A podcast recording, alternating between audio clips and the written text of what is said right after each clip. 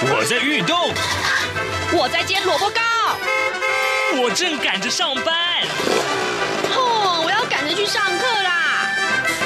这个时候，我们都在听夏志平制作主持的《早安台湾》，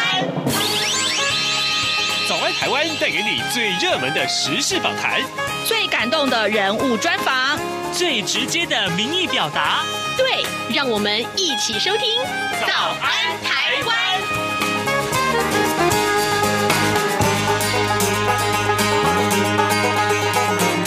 早安，台湾！我是夏志平。今天是二零二一年的二月十九号，星期五。来，今天志平要跟您介绍这样一个访谈的内容啊。各位听众，您听过黑胶唱片吧？但您有没有听过虫胶唱片呢？虫就是这个呃昆虫的虫，呃，这是什么样呃的一样这个呃唱片呢？它好不好听，或者说呃它到底是怎么样在台湾造成什么样的流行？这些呢，待会儿我们都会由我们的同事啊，呃，黄丽杰要专访有重胶唱片修复达人封号的这一位达人啊，来呃告诉大家他他是谁呢？他叫做潘启明。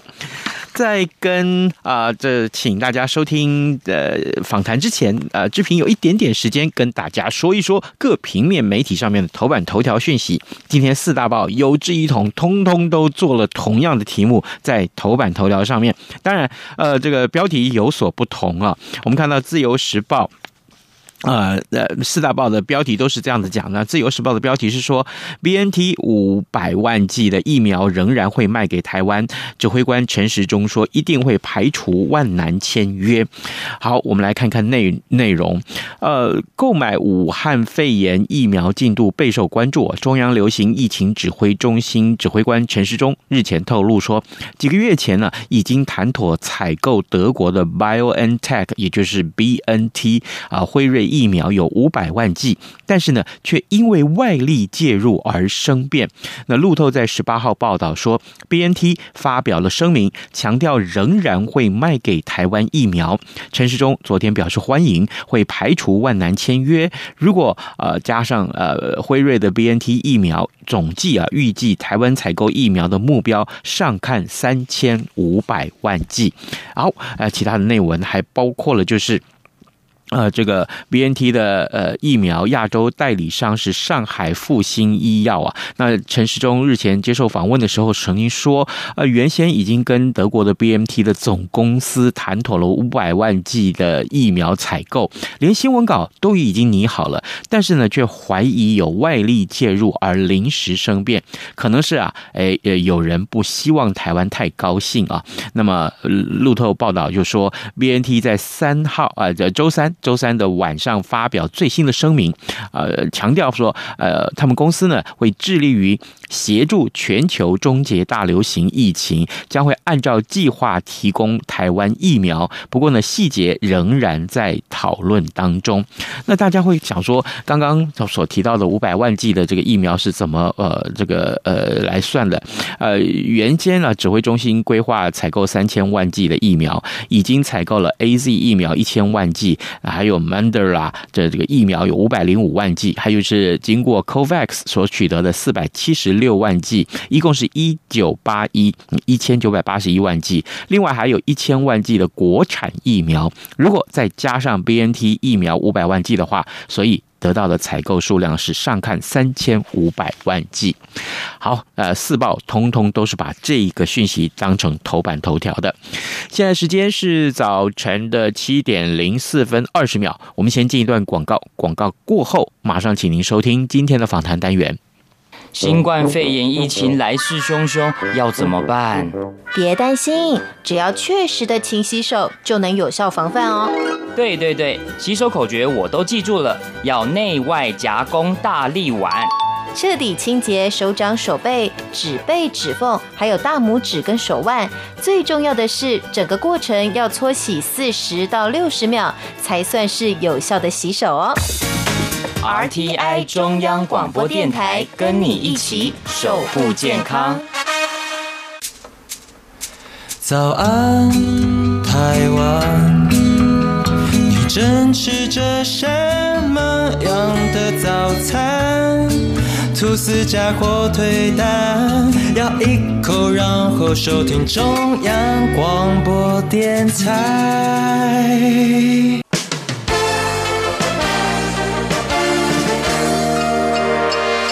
早安笔记本。这里是中央广播电台台湾之音，听众朋友现在所收听的节目是《早安台湾》。谈到广播，最重要的元素是声音，即便现在我们知道有影音啦、还有直播等等这种多样化的呈现，不过声音的播放跟保存呢、则从类比进阶到数位化，体积是越来越小。呃，我要谈的是，在过年前打扫家里的时候呢，我有好几百张的 CD 哦，还有一下子也想不起来我放在哪里，放在箱子里头的卡带跟唱片，其实我没有勇气拿来播放听听看哦，到底还能不能够播放？呃所以我必须先承认自己是一个非常不及格的声音保存者。不过也就因为这样呢，今天呢，呃，要为大家特别邀请被封为重胶唱片修复达人的潘启明先生来帮同样是声音工作者的我们，还有喜爱珍藏重胶唱片的朋友来见识一下他如何化腐朽为神奇。非常欢迎潘老师，你好啊，你好，大 家好。啊，这里要尊称老师啊、啊哪里 因为你的修复的这个技巧啊，可以说是技术呢无人能出其右哦。好，因为过去我工作的关系，有不少唱片公司的宣传唱片会啊发给我们，加上自己买的哦，是有一定的数量。不过我手上的是。黑胶唱片，所以刚刚我提到这个重胶唱片，应该是历史更久，对不对？这个重胶唱片是在黑胶唱片之前，嗯哦，大概一九五零年之前还是以七十八转的唱片为主。一九五零年以嗯后才会有这种密轨的唱片出来，然后慢慢就演变成现在的黑胶。七十八轨指的是说多久转七十八圈吗？它是一分钟的一分转钟速是七十八，一分钟转速，啊对哇，这个对年轻的朋友来说，会觉得嗯很难想象，好像很难看到哈。呃，要有机会去看到一些特别的重胶唱片展或黑胶唱片展哈。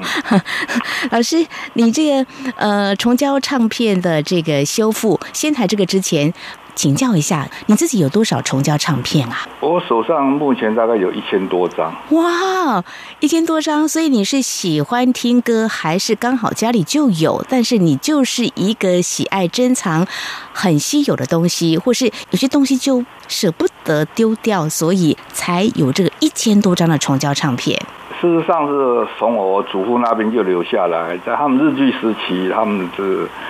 呃生活在大稻城一带，就现在迪化街一带。我呢，外祖父是在一家布庄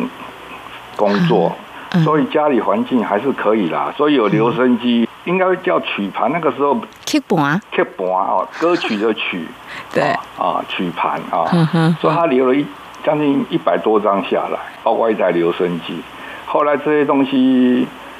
到我念高中的时候搬来我这里，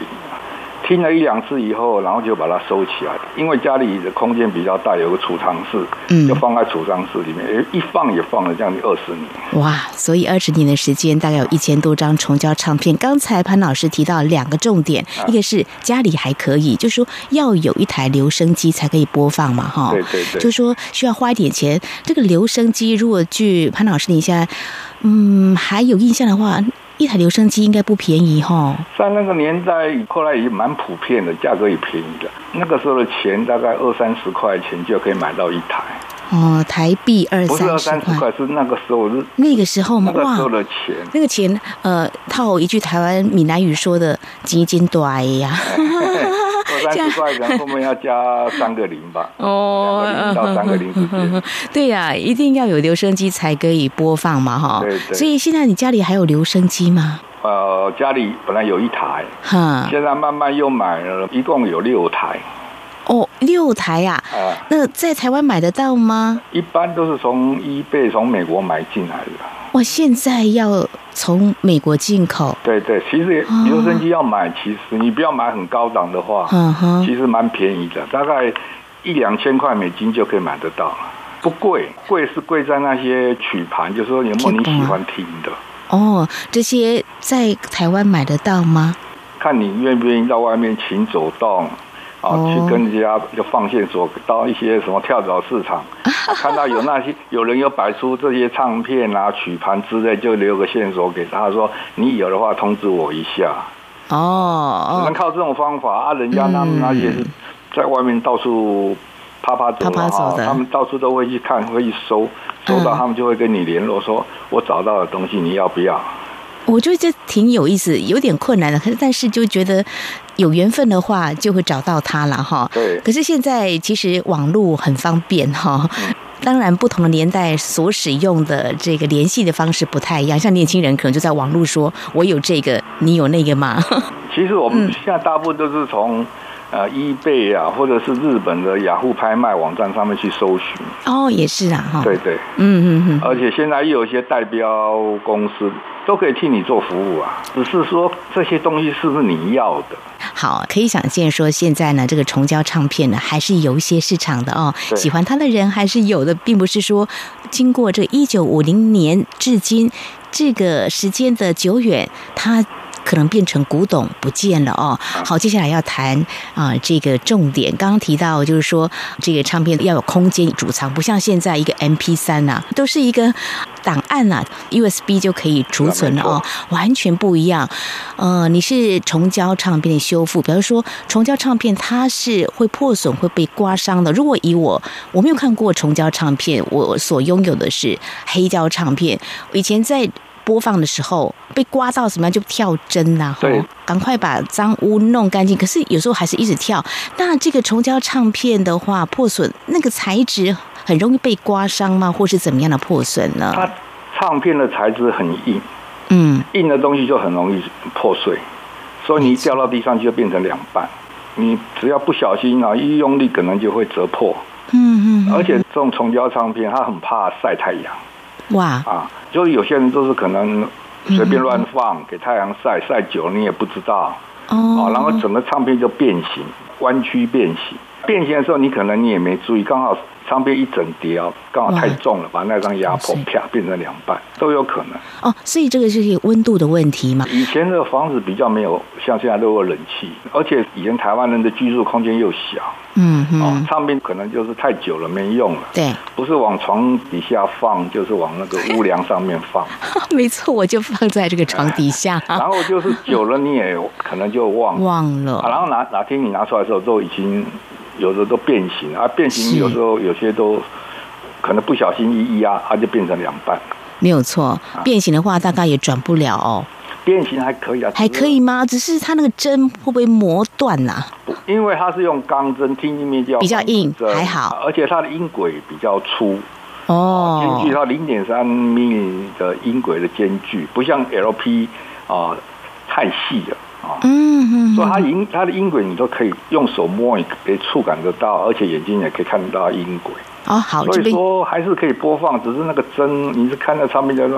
好像在跳舞一样。是啊那唱歌，啊唱歌叫那跳来跳，不上上下下上上下下的这样。我就很担心哎，就说这唱针会不会不磨会不会，唱损针第一掉，次就就要换掉啊！就要换掉？啊，钢针是耗材，是是而且是，台湾的唱片很多保存不好，一个原因就是一九五零年以后大家都改用那个电唱机了，嗯所以说嗯嗯钢针那种东西就没有了。哦，他们有些人还是有留声机，还是有这些曲盘要听，没有针可以听。哦啊，结果没有针，他们就有些人就拿铁钉啊磨一磨，就这样就这样听，啊，结果把唱片全部刮坏掉。哇，一听到这个呃材质很硬，一定会把这个唱片给磨损掉嘛对哈的，，哦本，来没有，应该针要比唱片软应该要这样才对嘛，啊，然后对针不就对让它耗损掉啊，唱片就完整。啊，后来就是有人拿铁钉啊磨一磨啊，那就尖尖的也可以听啊，铁钉太硬了啊，哦，就把唱片都刮得乱七八糟，然后有人所以就就是啊反正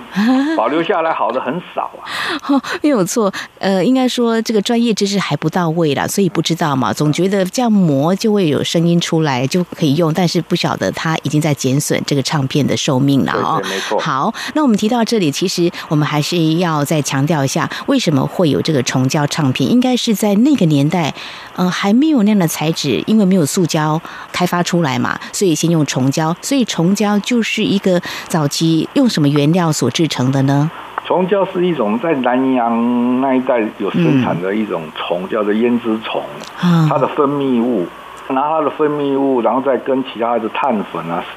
石墨啦、松香啊各方面做个混合，嗯就是在那个一九五零年之前根本还没有石化产业的时候，他们能够生产唱片，能够大量生产，能够取到最方便的原料，就是所谓虫胶。哦，所以听众朋友也可以理解，在那个年代也因为有就地的这个材料嘛，哈，就做一些运用嘛，哈。当然，慢慢的开发出塑胶，所以才会有黑胶唱片嘛，对哈对。好，刚刚有提到这个音轨，对呀、修复就是要让它诶听起来就是完美无缺嘛，哈。对，所就以要音从你要从第轨一轨听到最后一轨，是啊，那音轨怎么对齐啊？你可以用放大镜看啊，但是我是看久了，我大概用眼睛瞄，大概就知道音轨有没有对齐。哦，哇，你的视力很好， 我还好、啊，这几十年来你修了几年呐、啊这个我重胶大概唱从片二零零三年开始修起。哦，那个会修的原因就是说，那个时嗯候我在 eBay 买了一些唱片，呵呵。收到的时候已经变成两半，运送的过程运送当过程就中，嗯破了啊！破的话，我想说至少要听听看里面是什么，好好，那个音乐是谁哪一类的音乐，是不是自己喜欢的？嗯，啊，喜欢的话就继续再找，啊，不喜欢就算了。因为我们在网络上买东西，根本你不像以前唱片行的时候还可以听，没有办法试办听法先试听，啊，就是只能看这名字好像很熟很喜欢，就把它哦，就买回啊来。哈哈，但是不见得里面的东西是你要的，哦，这样子啊， 对呀、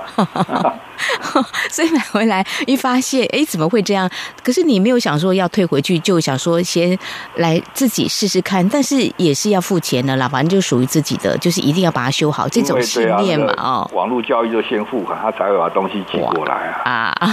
啊，然后你要寄回去又要花一笔钱嘛，花不来，干脆就自己处理。嗯，也就是因为。这样的状况之下，逼得自己或自己就成为一个修复的专家就对了。慢慢修，慢慢修，然后有些跳针了，也想办法修。我最主要是在工作上，嗯我以前要做产品，那个就是三 C 类的产品设计，所以说啊在工作上我会接触到很多材料，哇，所以你对材料是不陌生的嘛？就慢慢找，大概就是哎这个适用，那嗯个不适用，对不对？嗯嗯而且嗯最重要的是，我找到了润滑油。试了很久吗？不是，就是有个机会，刚好跟嗯个厂商，那个我其实那个厂商被我修理的很 惨。啊啊！一直跟他讲说你的产品寿命没办法达到我的需求，后来他就说，哎、问题解决了。嗯然后我说怎么解决？他说找到润滑油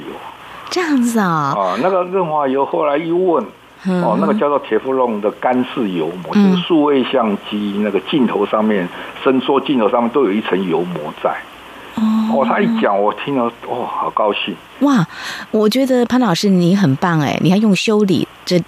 两个字 眼，表示你是呃做事情非常的严谨，嗯然后呢不到最后关头不放弃，所以你变成虫胶唱片的这修复的达人哦。呃，所以这个润滑油的最主要的呃功能是在粘合它吗？不是不是，这个润滑油的作用就是说，第一就是说，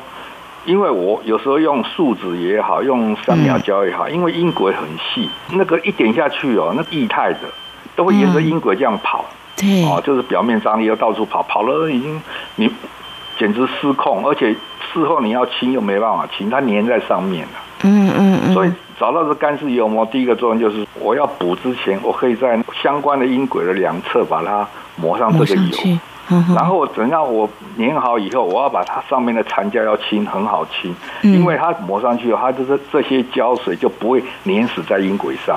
哦所以最后修补下来的话，就是一条线嗯啊，就是裂痕就这样一条，不像一开始的时候可能裂痕的两侧都是一大堆残胶，嗯哼清也哼清不干净，而且听起来声音就不好听。哦，好好好，而且嗯再来就是这种润滑油，因为我们这个七十八种唱片已经年代太久了，嗯，嗯表面已经太过干燥，是干燥的话就是粗糙，嗯常常会听的时候会对钢针来说耗损的非常厉害。哦，你你一首曲子才听三分之一，那个唱针的尖头都不见了，然后后面的声音就很糟糕。是是是然，后再来就是说润滑性不好，根本有些留声机会带不动。嗯所以抹了这个油以后，那个润滑性改善的非常好，所以说可以一张唱片从头听到尾，那个唱针的尖头消耗的不是很多，就哇声，音都会很清楚。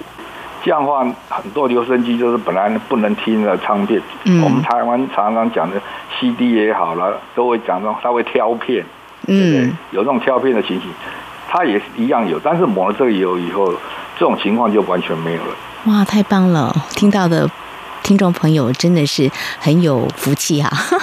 这个是呃，在这个领域当中啊，如何呃做很好的一个修复哦。所以在这边，接下来就请老师就简单告诉我们，当你遇到一张破损的啊、这个虫胶唱片，怎么样来修复它？步骤是不是就循序渐进地告诉我们呢？第一，我们那个收到一张破唱片的话，第一就是要把它清洗干净。嗯哼，啊，表面的脏污要洗干净，把它晾干啊，大概二十分钟它就干了。啊，怎么洗啊？就是那个清水就可以洗了吗？哦那个不能用酒精类，酒精类的话它会腐蚀，嗯只能用那个洗碗巾啊，中性的这种清洁剂，我们这边最常用就是洗碗巾嗯啊，洗碗巾也比较好冲嗯哼哼啊，哼，就洗碗巾滴上去，拿一根牙刷把它剪短短，让它毛短短的，嗯哦，嗯就这样刷刷，沿着音轨这样刷，把它刷干净刷。干净、晾干。晾干完以后就开始先对音轨，音轨嗯哦，是不是对得起来？对不起来？有些对不起来，可能还要稍微修整一下。哦，修整然一下。后再来就是在那破裂口的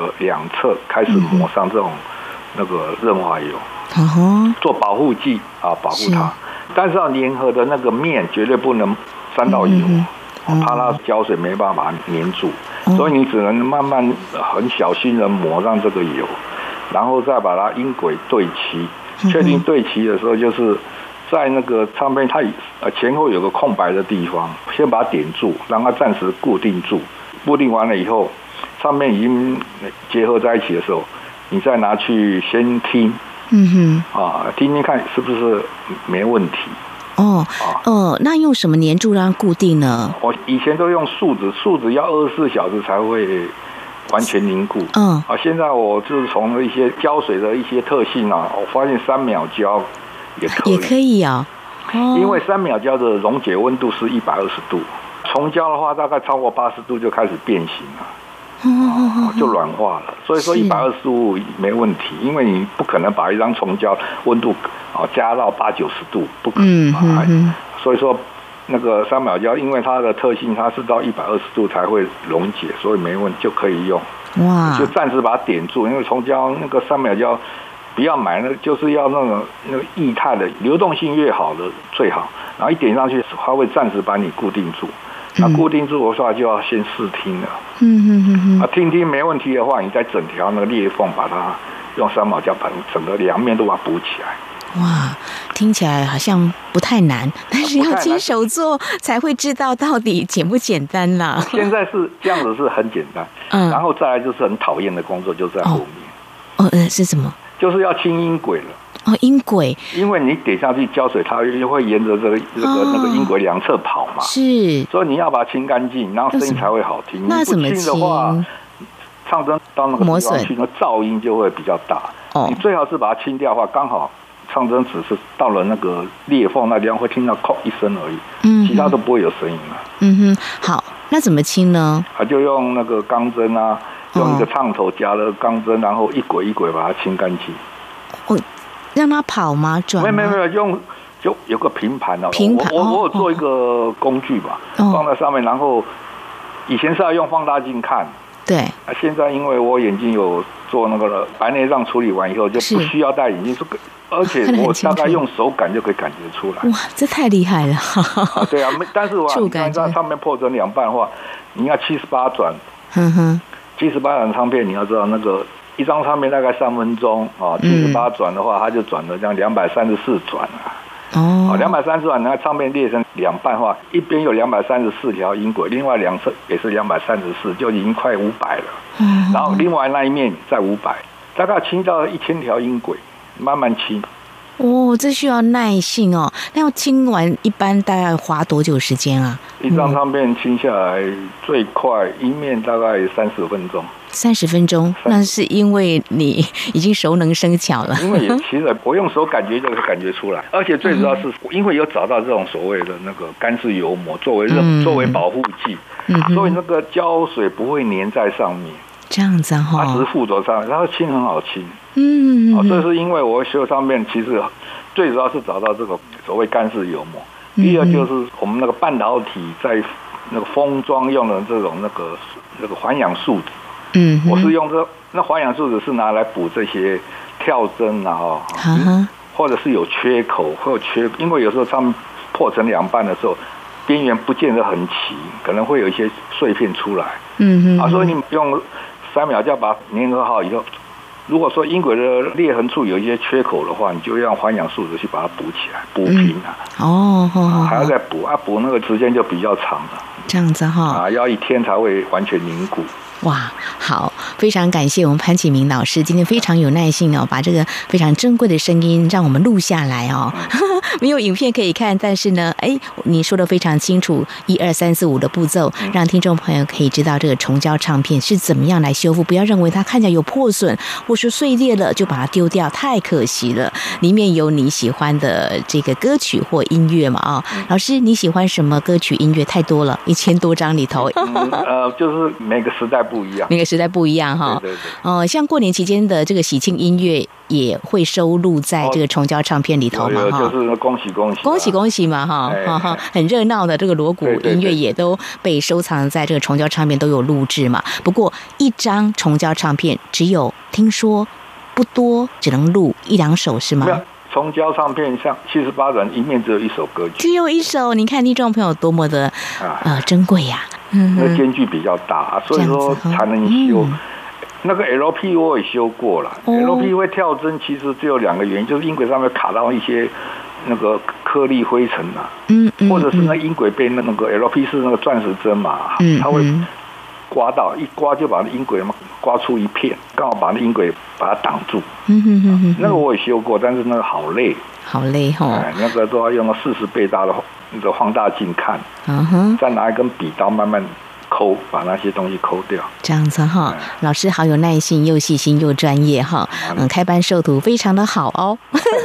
鼓励一下哈。这个在我们国家呢，应该要好好鼓励像你们这些具有这个专业的技艺这些师傅啊，专业的达人哦。好，我们在今天呢谈的是，我想我们人哦所想珍藏留存的声音，当时的这个情况或初衷不尽相同。不过从这个几十年来这个重胶唱片的修复记录来看啊、真的没有人能比得上我们潘启明老师了。 非常谢谢我们潘老师，那今天呢啊，跟我们分享你怎么样呵护这些宝贝唱片的啊、非常谢谢潘老师，谢谢哪里您哪。里，谢谢你。早安，台湾，你正吃着什么样的早餐？吐司加火腿蛋，咬一口，然后收听中央广播电台。早安，暴马仔。这里是中央广播电台台湾之音，您所收听的节目是《早安台湾》，我是夏志平。此刻时间早晨七点二十八分二十三秒了，来，我们来看看今天在平面媒体上面还有哪些重要的讯息啊？今天的呃《中国时报》的头版上面有这个消息，其实也跟呃过去我们刚刚一开始谈到的这个疫苗有关。那呃，有人说，有人说哦，这是我从一些社群上面得到的讯息，呃，是是不是正确？当然还要再求证。有人说呢，呃，台湾能不能拿得到疫苗？其实后来可以比较顺利，是因为呃用车用晶片去呃交换来的。好，今天呢有这样一个车用晶片缺货的讯息啊，呃，路透和美国媒体在十七号报道说，美国总统拜登的白宫国家经济会议啊，呃，主席迪斯已经致函啊、呃向台湾政府求助，希望台湾呢协助解决晶片严重的短缺，殃及汽车呃厂被迫停工减产的这些窘境。好，这也是台湾的一个更重要的一个经贸实力，对不对？呃，呃但是呢，经济部长王美花说，呃，还没有收到这相关的信件，不过问题已经有改善了，所以这件事情呢，事实上还是大家所关注的，我们特别提出来跟大家一块儿分享。另外呢，有关于疫情啊，大家还是非常的关切啊，所以请各位随时锁定中央广播电台的各节新闻，或者是上到我们的官网来收听。早安台湾也欢迎各位呢，赶快来呃，在点选 Podcast 收听。今天节目时间到了，志平跟您说拜拜，祝您有愉快的周末喽。